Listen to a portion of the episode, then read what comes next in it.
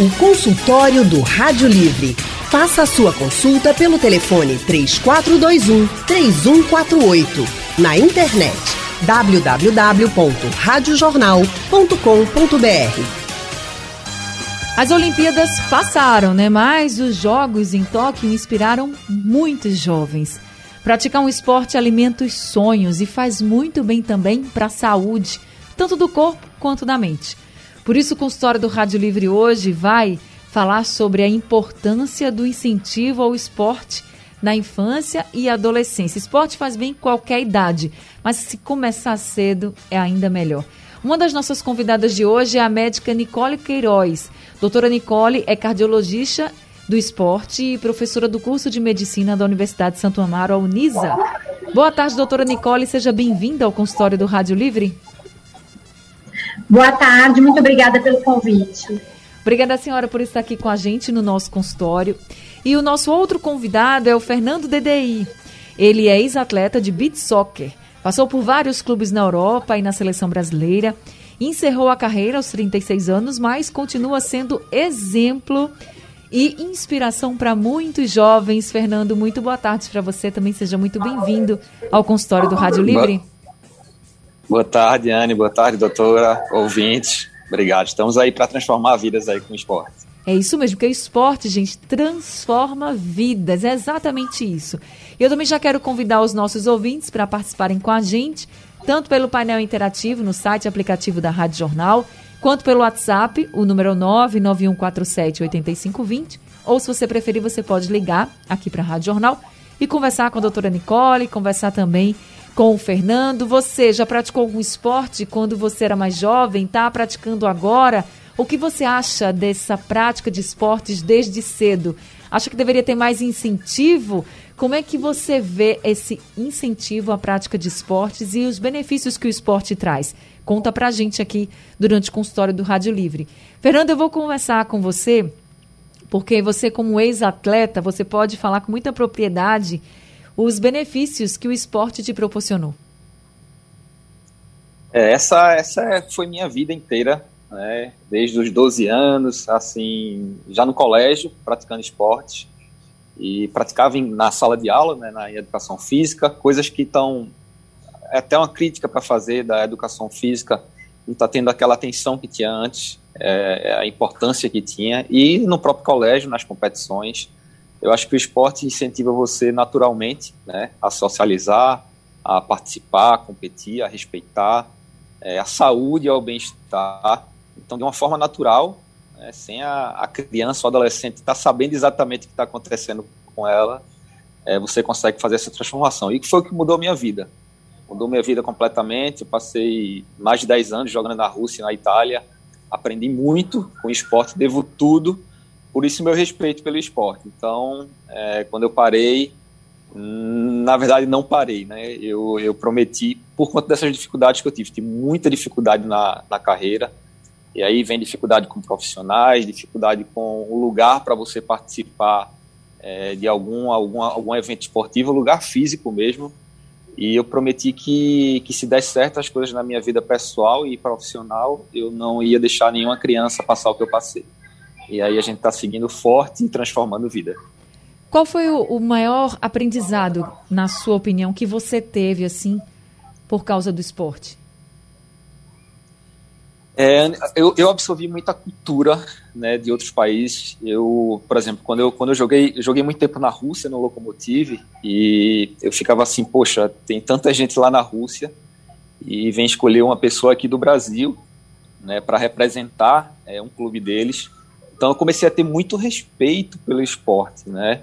O, o, quanto, acho que a criança quando está no desenvolvimento e na, nas competições, enquanto jovem, por isso a nossa importância como como instrutor e como exemplo, é, não sabe o poder que tem o esporte de transformar, né? Então essa transformação da minha vida foi toda pelo esporte, essa de ter esse respeito, ter assim não mudou apenas minha família, sabe, Anny? Mudou a, a, a vida da minha família toda. Não foi só a vida pessoal do Fernando, foi a vida de amigos, de, de família e, e devo tudo ao esporte mesmo.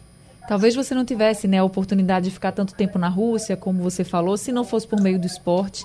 E aí é só um dos benefícios que a gente está falando, né? Porque o esporte pode levar você para muitos lugares do mundo, por exemplo. Pode levar uma Olimpíada também, né? Quem sabe? A gente está acompanhando aí vários exemplos, né? Tivemos vários exemplos e toda vez que chega uma Olimpíada, a gente percebe, né, Fernando, que as crianças ficam ainda mais instigadas em poder fazer um esporte.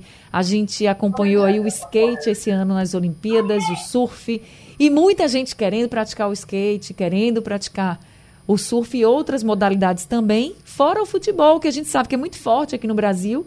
Mas existem outros esportes que também precisam ser olhados. E aí as Olimpíadas também servem para isso, né? Para que a gente possa olhar e incentivar os nossos jovens a praticar esportes e quero muito também que incentive aí o governo para dar mais incentivo também aos outros esportes e começar a pensar no esporte como base da educação, porque esporte também educa. É, a nossa, nossa base no Instituto, hoje a gente está trabalhando com 500 crianças, né, são, são três projetos lá, incentivados pelo governo também, essas leis de incentivo.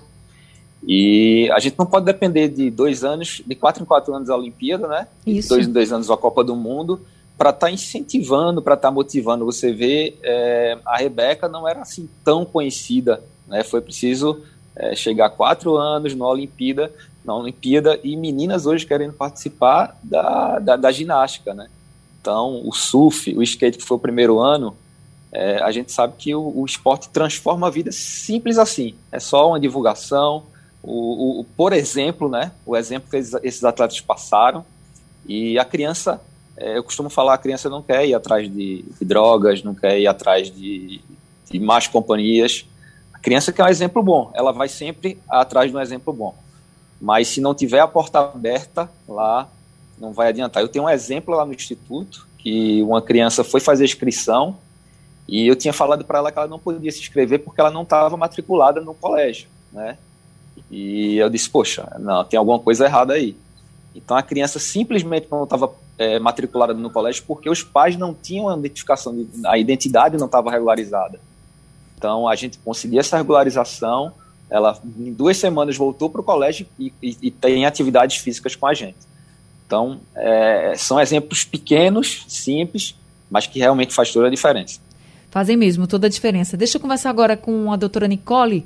A gente está falando dessa importância de incentivar o esporte, de já desde pequenininho ali na infância, mas também, doutora Nicole, o esporte faz muito bem para a saúde, mas antes de começar também é preciso ter uma avaliação médica, né? É muito importante a gente ter assim o, o, o bom senso. É, as pessoas hoje em dia que acompanham no consultório da cardiologia, quando eu peço para fazer atividade física, me olha assustado, porque acredita que para fazer esporte precisa-se de dinheiro. E uma simples caminhada pode salvar a sua vida. Então, esse primeiro ponto é, é, é muito claro que as pessoas tenham que entender. Esporte não é caro e check-up não é luxo.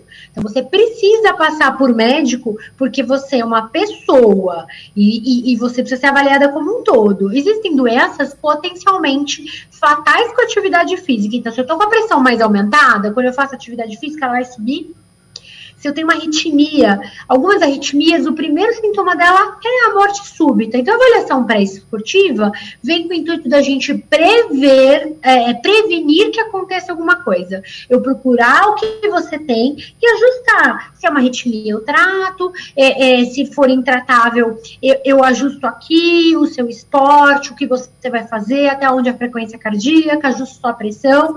O resto, eu vou usar o esporte como tratamento. O esporte muda a vida, não só da parte mental, mas da parte corporal. Ele, ele diminui, inclusive, tá, mortalidade com câncer. É incrível as coisas que o esporte pode fazer. Quando a senhora fala que diminui a mortalidade com câncer, aí já chama a atenção de muita gente, né? Porque a gente sabe que o câncer é uma doença que assusta bastante. Então, pessoas que estão enfrentando o câncer podem fazer esporte, doutora? Doutora Nicole?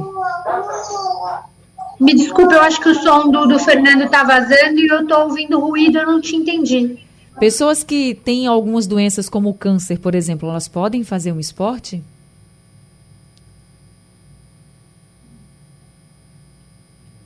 É, é, a impossibilidade de fazer atividade física. Hoje a gente entende até como bocha, que é de alta, de baixa, baixa impacto, como atividade física, como esporte, xadrez. Eu movimento pouco, mas a minha mente movimenta muito. Então, talvez você possa ter uma doença, uma, uma condição física, uma doença que te limite muito, doutora, tô paralisada, mas eu consigo mexer o olho. Ótimo. A gente tem hoje dispositivos que conseguem adaptar com o olhar e você pode, de repente, jogar jogos eletrônicos.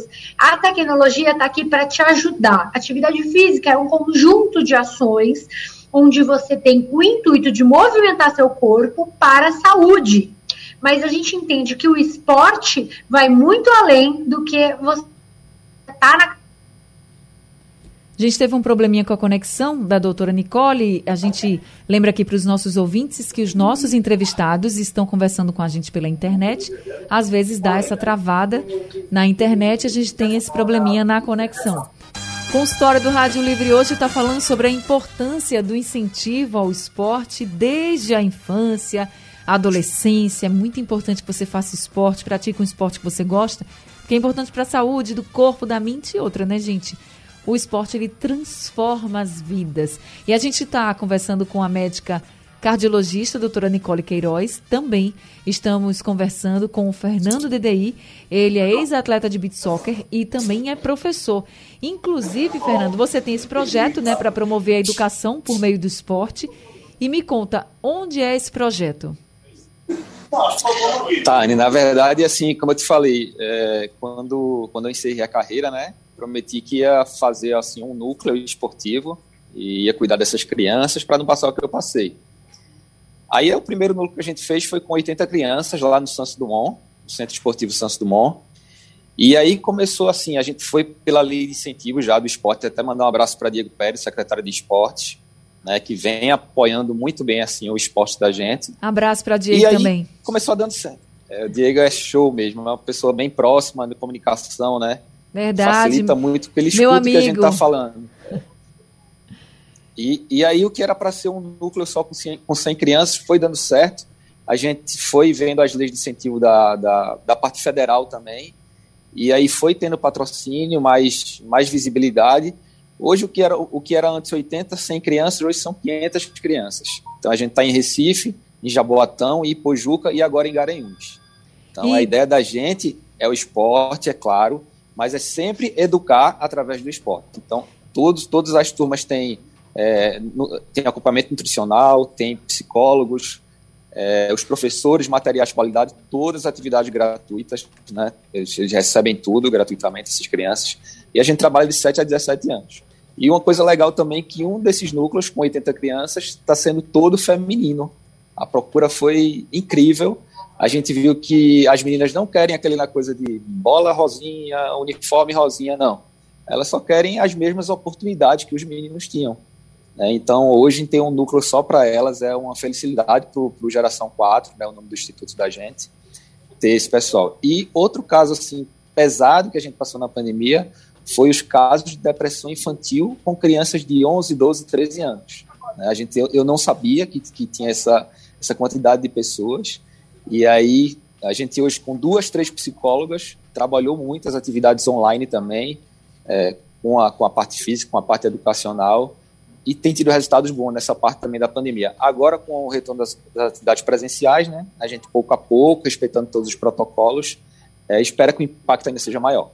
A felicidade é enorme, né, quando eles voltam, porque aí tem o contato, mesmo que distante, mas tem o contato presencial, isso é muito importante, a gente sabe e a gente sempre disse aqui, inclusive, Fernando, durante nosso, os nossos consultórios, né, durante a pandemia, que se já era difícil para a gente, adulto, imagina para uma criança que estava acostumado né, a ir para a escola, a fazer, a ter os amigos, a fazer os esportes, as aulas, enfim.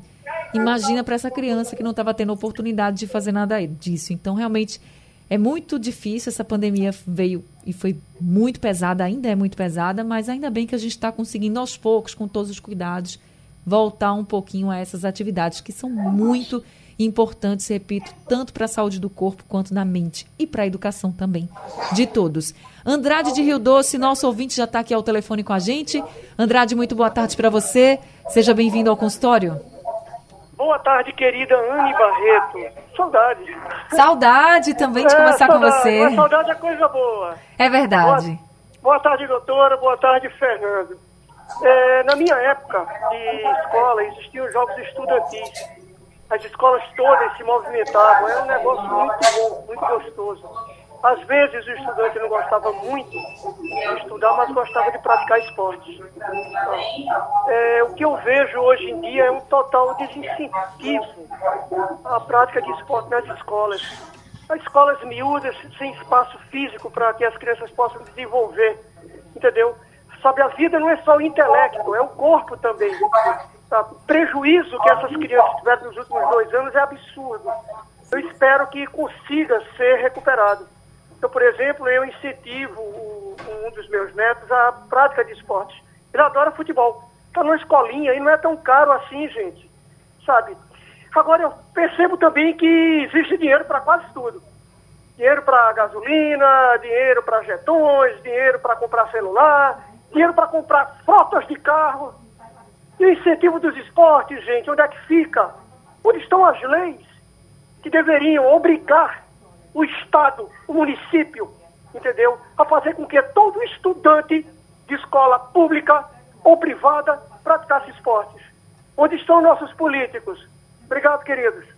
Obrigada também, viu, Andrade, pela sua participação. Totalmente compreensível essa sua revolta, porque a gente está aqui com o Fernando que tem esse projeto. A gente sabe que o Centro de Santos Dumont ele é muito importante nesse incentivo ao esporte aqui no Recife, região metropolitana em Pernambuco, mas de fato a gente deveria ter em todas as escolas públicas, privadas, nem todas têm.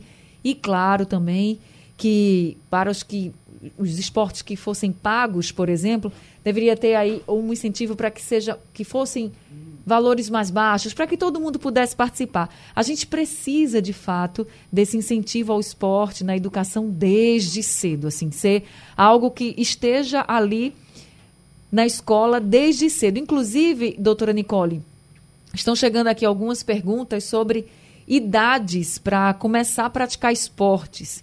E aí a gente vai ouvir, por exemplo, a pergunta do Ninho agora. Boa tarde a todos, Ninho Rottweiler de Barra de Angada. Anne, eu tenho duas crianças, a Maria Sofia de 6 anos e o Matheus Arthur de 3 anos. Eu queria saber se eu posso colocar eles já em qualquer um modalidade de esporte ou eu preciso ter algum específico para não forçar muito por, por conta da idade deles. Um exemplo, eu queria botar muito o Matheus Arthur no, no judô, no karatê, Maria Sofia também, mas eu queria saber se pela idade deles ainda é muito cedo, ou se eu preciso primeiro botar numa natação ou algum outro esporte, ou não, ou não vai, não vai interferir nada no crescimento dele.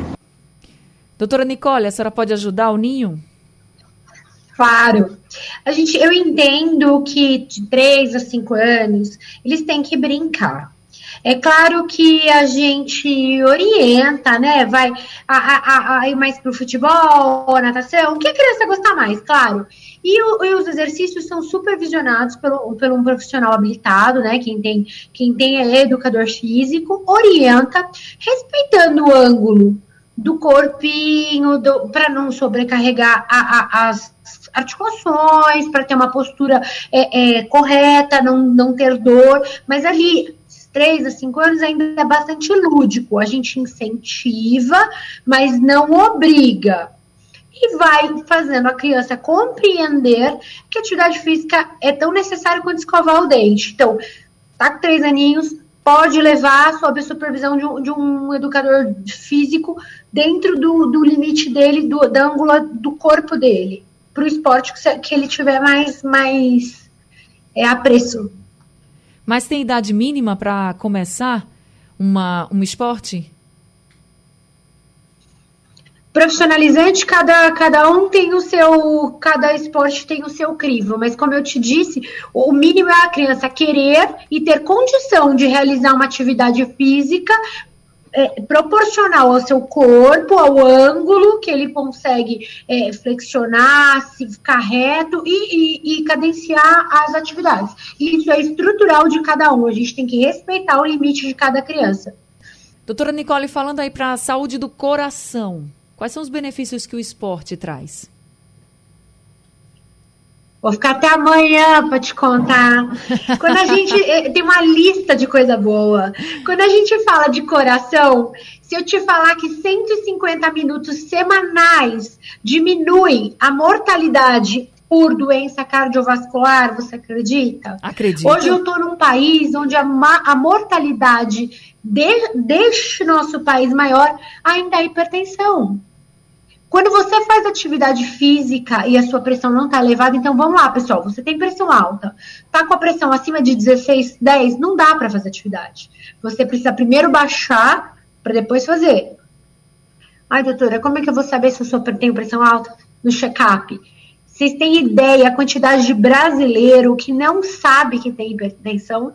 Na hora que você vai olhar os estudos brasileiros dizendo da Sociedade Brasileira de Cardiologia, você cai para trás muita gente não tem ideia. E quando tem a ideia, já descobre com a lesão do órgão-alvo, com a lesão de órgão nobre. 50% dos infartos não chegam no hospital, morrem antes.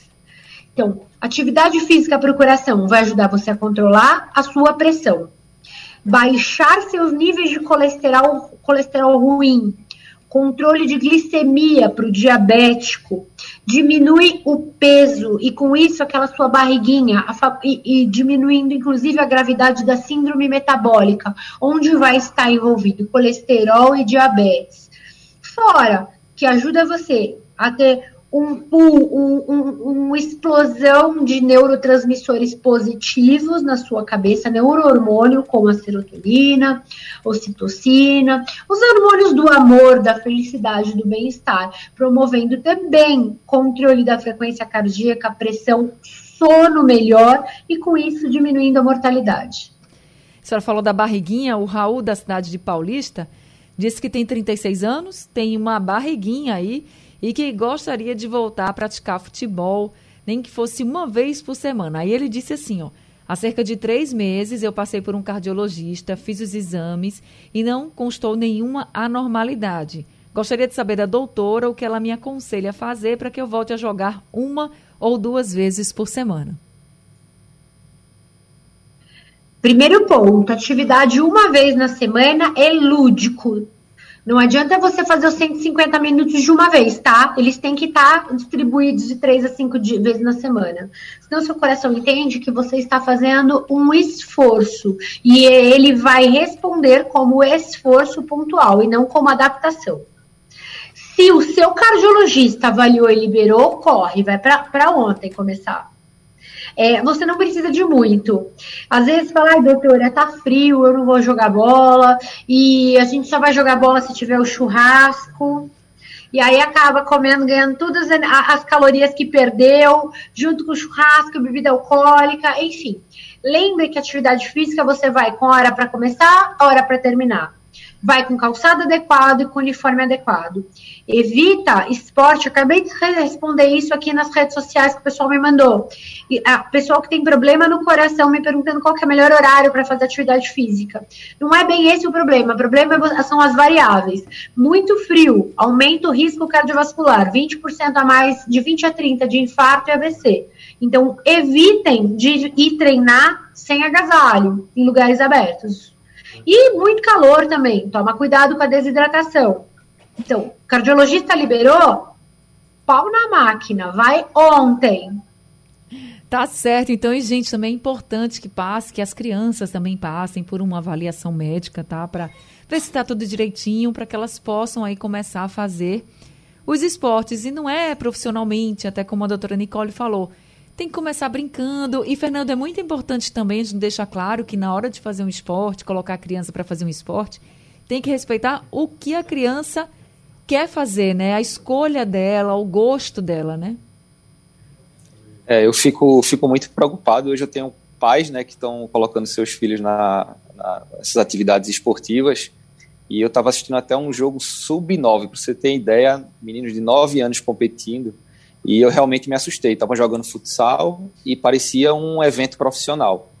É, é um absurdo uma coisa dessa. Eu falei até para um pai amigo meu, disse, ó, essa criança aí quando tiver 13, 14 anos, ela já vai estar tá saturada inclusive do esporte.